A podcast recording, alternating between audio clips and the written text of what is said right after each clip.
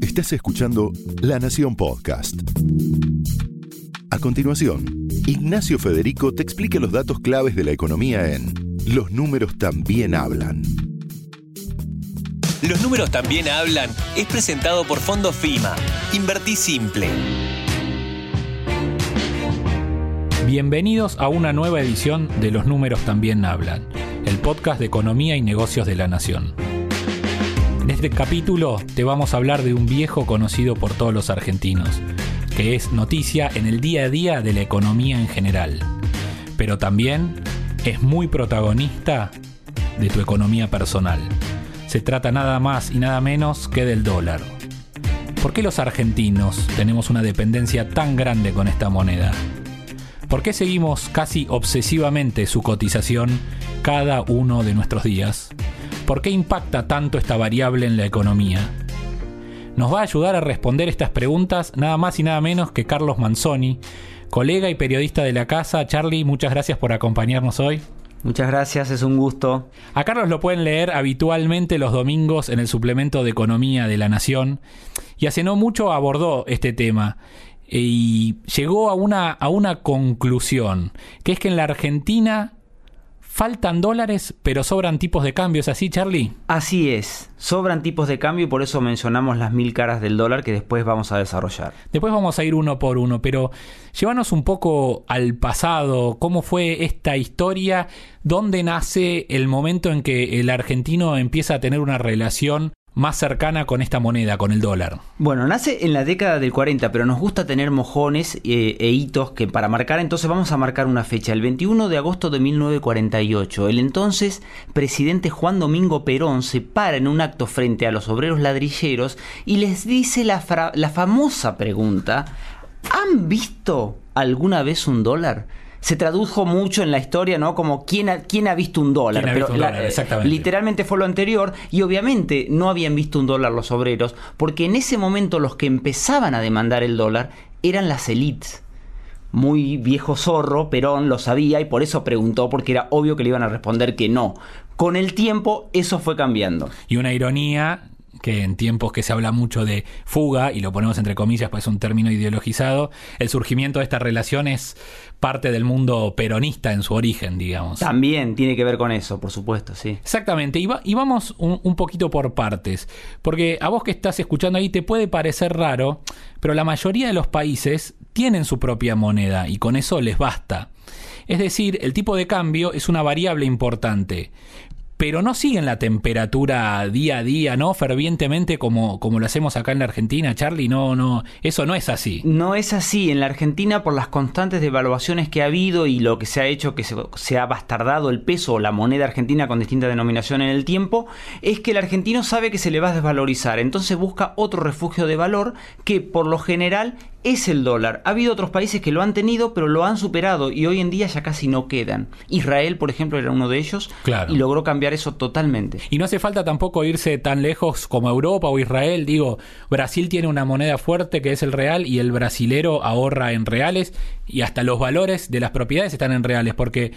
En Argentina, como bien decía Charlie, el problema, o no, o la situación, no, no sabemos si es un problema, pero sin duda genera varios problemas, es esto de que los argentinos ahorramos en dólares, por esto que, contaba Charlie, pero no solo en dólares billetes, porque nuestras inversiones financieras también están en dólares y nuestras inversiones inmobiliarias, porque todo lo que es el mundo del real estate, como se lo llama, el mundo de los departamentos, de las casas, de las viviendas, está nominado en dólares por más que se intentan otro tipo de soluciones, como pueden ser la suba o varios han intentado persificarlo, pero es muy difícil porque todos los economistas o, la mayoría de ellos serios dicen que el país es de hecho bimonetario, es decir, que usa el peso para lo que es meramente transaccional, para el intercambio, para la compra de bienes y servicios de manera cotidiana, pero no es la moneda en, que ahorramos como te veníamos diciendo, sino que recurrimos al dólar. Y entonces esta razón que nos lleva a ahorrar en dólares,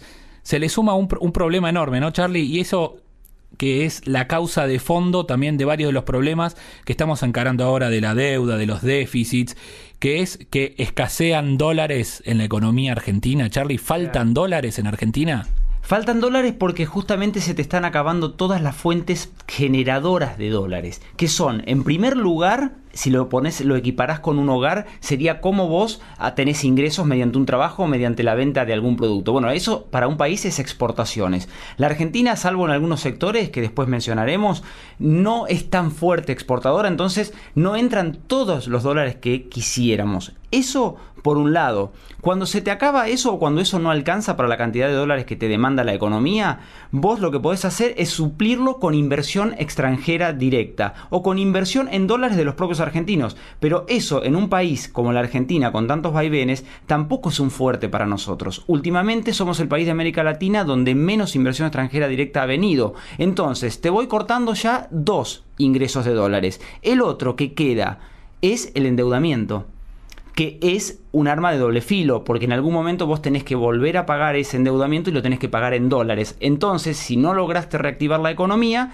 te encontrás sin dólares y con una deuda. Exactamente. Entonces, ¿de dónde salen estos dólares? Bien decías, de cuando exportamos, de las inversiones que llegan, también del turismo, ¿no? Charlie, hay una balanza turística que cuando salen argentinos al exterior gastan dólares, o sea, ahí hay compra de dólares acá, hay salida de dólares, y cuando vienen turistas hay al revés, la Argentina se hace de dólares. Sí, y es un sector muy importante porque, por ejemplo, Portugal, que se habló del milagro portugués, salió sobre la base del turismo, sobre otras cosas, pero el turismo muy importante. Y la Argentina lo tenía como modelo, eh, así que es un área a no, a no descuidar, ¿no? Porque la balanza se estaba bastante equilibrando entre los que salían y gastaban dólares y los que venían a la Argentina y dejaban dólares. Y como decía Charlie, esos dólares son clave para importar, pero no solo para importar bienes terminados, sino también para importar bienes que se usan para producir otros bienes, es decir, bienes intermedios que son clave para que la Argentina pueda producir acá y a su vez después pueda exportar. O sea, se importa más para exportar más,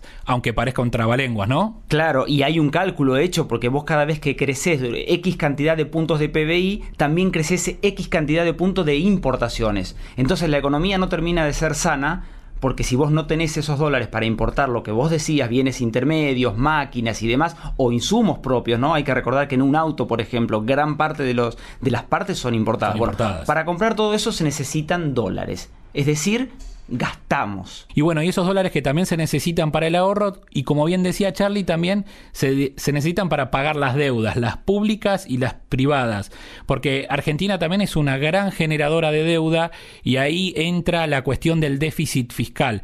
¿Por qué Argentina genera deuda? Porque es un país que habitualmente es deficitario. Llevándolo a la economía casera, como explicaba Charlie hace un ratito, es básicamente que Argentina gasta más de lo que ingresa en pesos, pero esa diferencia entre egresos e ingresos vos la podés suplir de dos maneras, o con emisión monetaria, y sabemos todo lo que eso genera, inflación, sobre todo si emitís en una moneda en la cual la gente no cree, genera más inflación todavía, y la otra parte es endeudarte. Suplís el déficit endeudándote y ahí es donde entran a jugar los dólares que después necesitas para pagar esas deudas.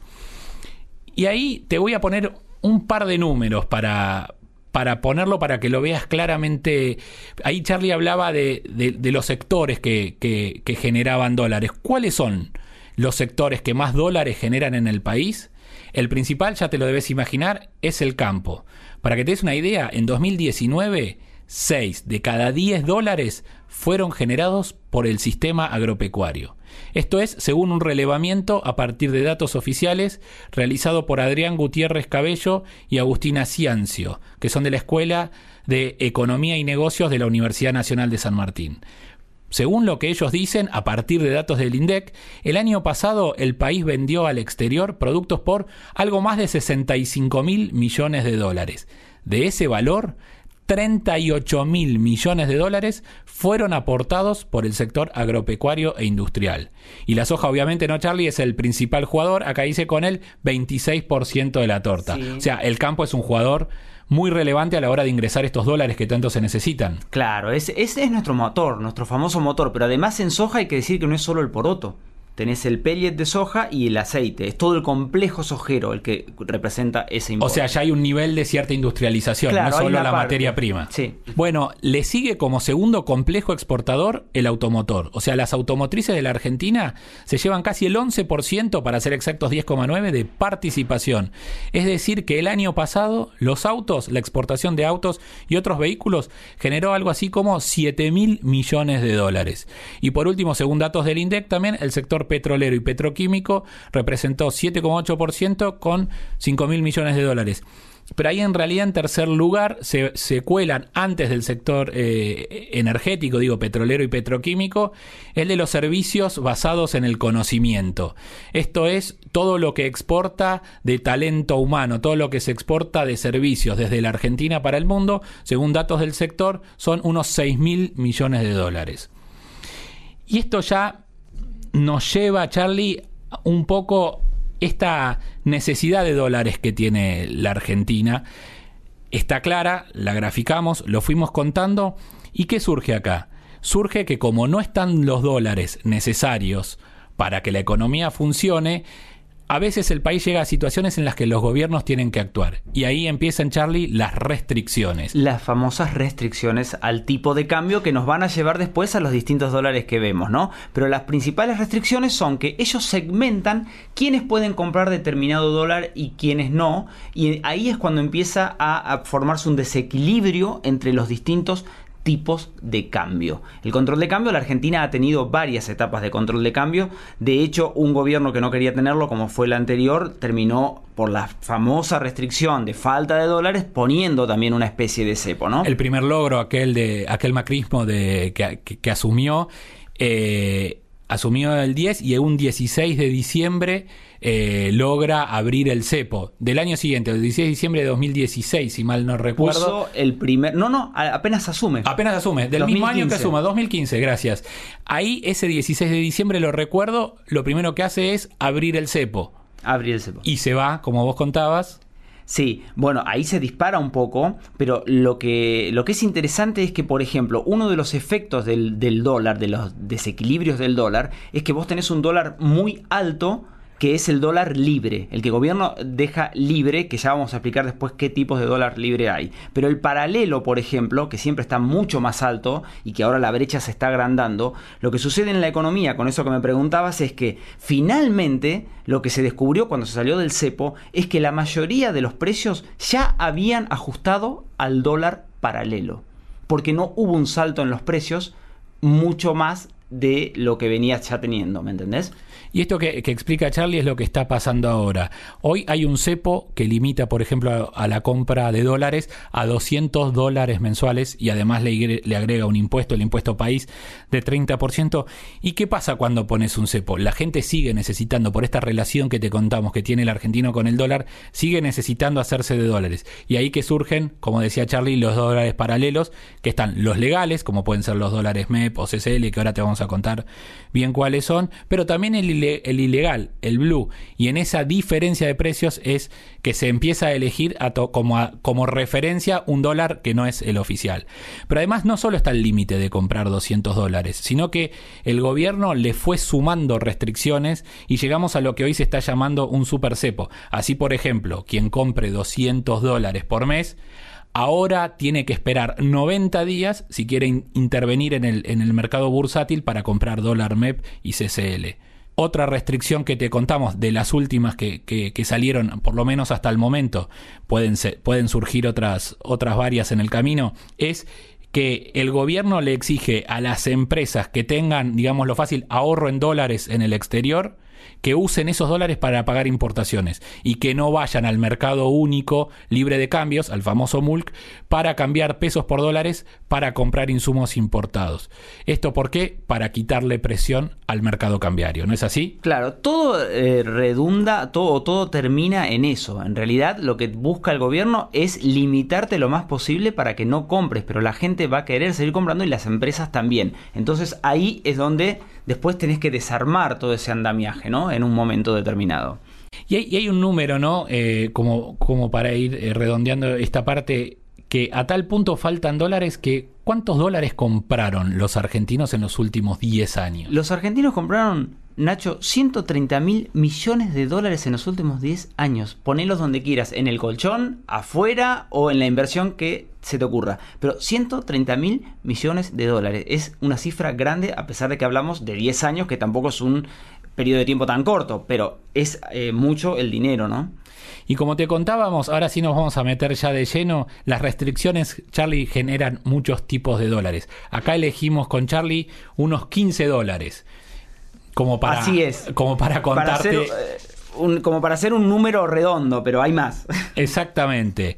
Charlie, vamos uno por uno. Dólar mayorista, ¿cuál es? Vamos con el dólar mayorista. El dólar mayorista es el que tienen acceso las empresas, no las personas. Y se compran por lo general, bueno, el Banco Central autoriza a los bancos a que los vendan en operaciones a las empresas. Eso no los compran los particulares y está un poco por debajo del siguiente dólar que vamos a decir en cotización. Está en algo así de 68 con 10 centavos, con 18, oscila. Y es importante que el dólar mayorista es el que se toma para los exportadores y, y, e importadores.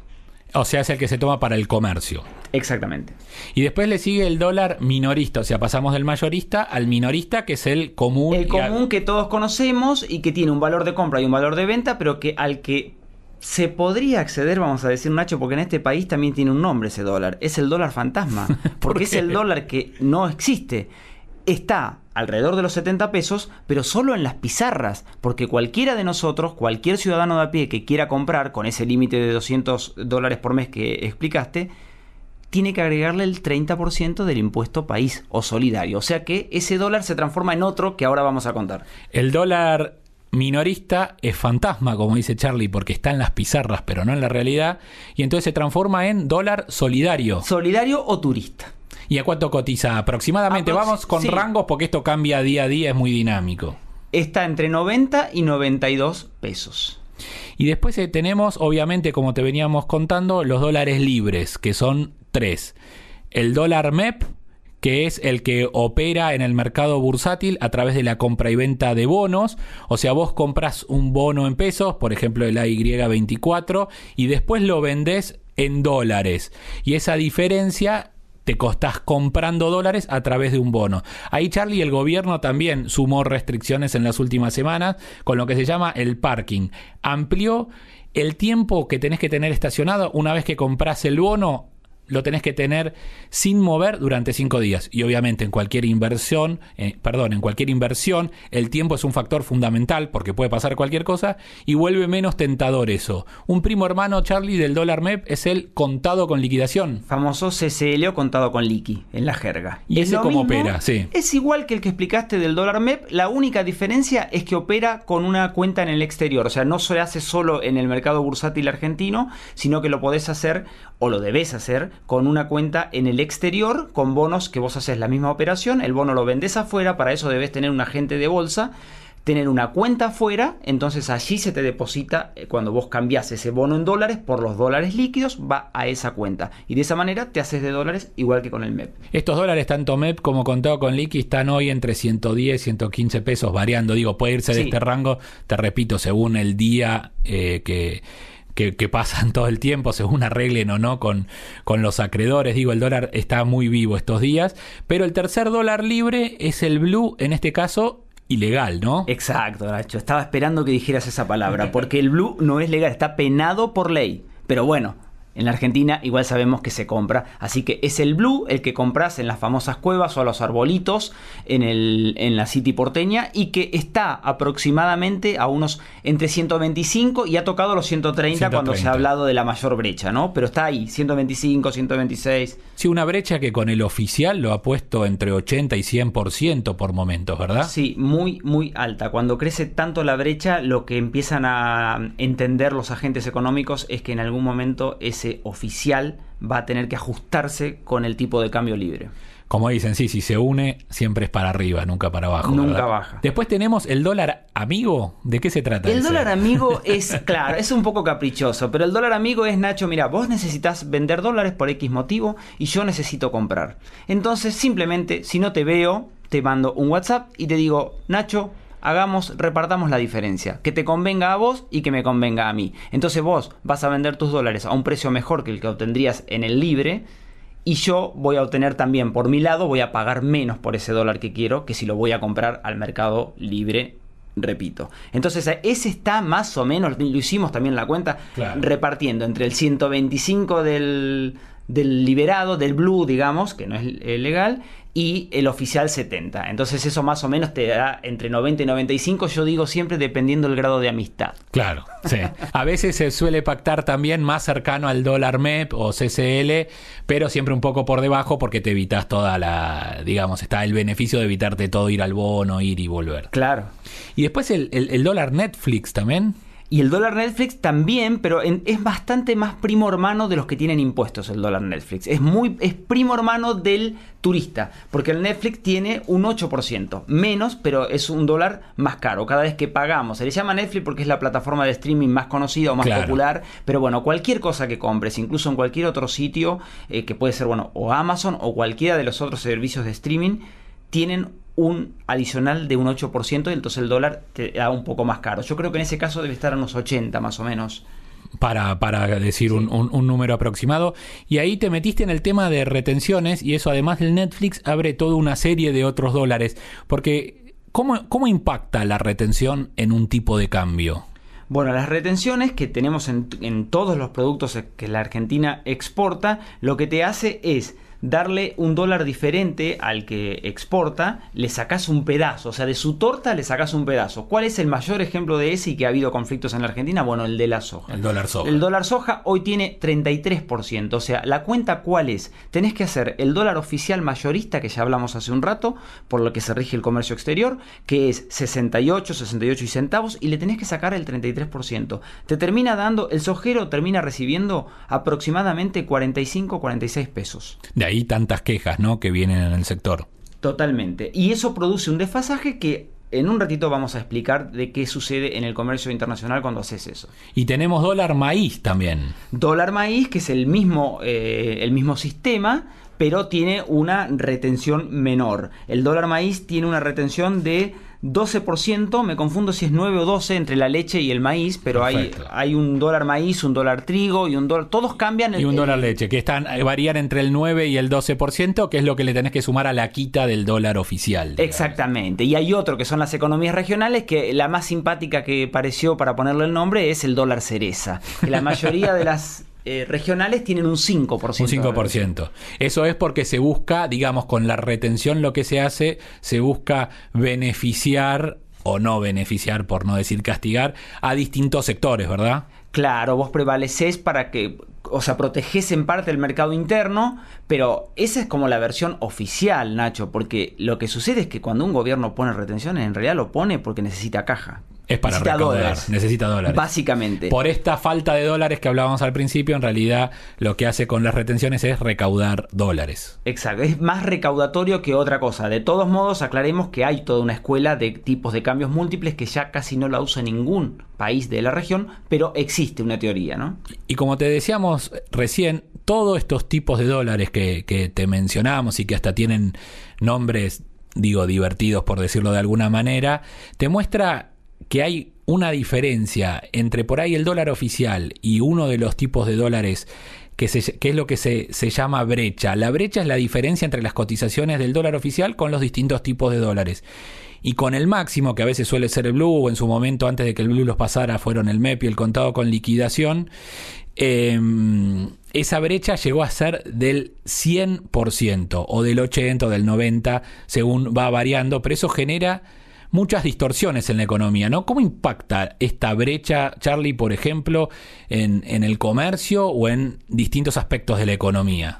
Mira, te impacta Nacho porque cuanto más grande es la brecha, lo que hace, por ejemplo, un exportador es que está imaginando que el dólar real al que se van a ajustar los precios va a ser el dólar libre, el más alto. ¿No? La punta más alta de la brecha. Entonces, ¿eso qué sucede? Eso sucede por un lado que ese exportador, si puede, demore la venta. Con lo cual, si vos querías lograr tener más dólares, en el corto plazo tenés menos. Porque, Claro. porque es el famoso, el- los que acopian, por ejemplo. Claro. Pero no todos pueden acopiar, pero el que puede lo hace porque lo haría cualquiera. Si vos tenés la expectativa de que el precio va a ser mayor en el futuro, no vendés hoy, esperás. Esa es una. Otra que hacen es subfacturar.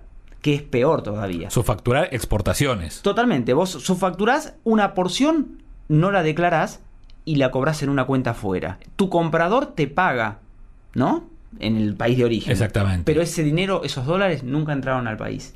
Claro. Y caso contrario, en el caso de las, importa de las importaciones, sería sobrefacturación.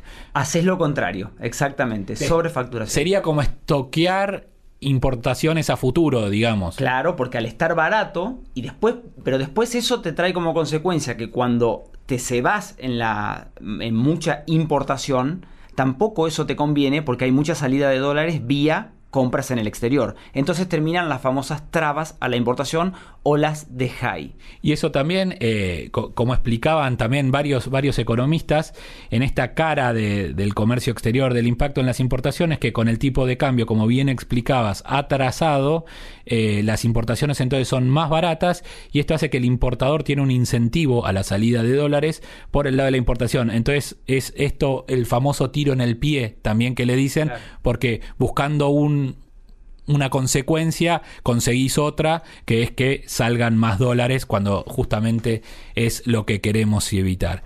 Y bueno, ya, ya para ir redondeando y ya para ir cerrando toda esta, esta vida que tenemos los argentinos con el dólar, digo, estamos en un cepo y los economistas dicen, Charlie, del cepo se va a salir. Pero ¿cómo, ¿cómo termina una economía con esta variedad de dólares? Digo, decías, hay una infinidad de tipos de cambio. ¿Cómo se rompe con esta eh, dinámica y se sale de, este, de estos distintos tipos de dólares? Bueno, la lógica en la que coinciden la mayoría de los economistas es que terminás saliendo con un salto del tipo de cambio. Es decir, el dólar oficial se termina adecuando al dólar libre, no exactamente esa cotización, pero se le acerca. Eso para la economía, para el bolsillo de todos nosotros, es muy doloroso, porque todo después en la economía se va ajustando a ese dólar entonces se te encarecen todos los precios. Pero es la única forma de salir y para hacer eso más sustentable volvemos a algo que no es parte de este podcast, pero que en algún momento seguramente tratarás, que es el famoso problema madre del gasto público el país podría salir ordenado si achica el gasto público y hace ese salto y todos hacen el esfuerzo de ajustarse. ¿no? Y ahí nombraste un tema clave que por ahí no habíamos mencionado, es la importancia del dólar, además de como ahorro y además de como moneda para pagar el comercio, está que es el precio que te determina otros precios de tu economía interna, sobre todo en una Argentina tan dependiente del dólar. ¿Eso es así? Claro, todos los precios terminan ajustándose más tarde o más temprano al dólar más caro. Entonces, ¿qué te produce eso? Te produce inflación. Al igual que la emisión que ya mencionabas hoy, pero eso también te lleva los precios para arriba. La única pregunta entonces que no vamos a contestar, pero que vamos a dejar picando, es ¿cuándo sucederá esto, no? ¿Cuándo sucederá? Ni siquiera lo contestan los propios economistas. Ellos se hacen esa pregunta también. Así que la dejamos picando, Charlie. Muchas gracias por estar con nosotros. Un gusto, Nacho. Y a vos que estás ahí del otro lado, nos vemos en la próxima edición de Los Números también hablan, el podcast de economía y negocios de la Nación. Muchas gracias.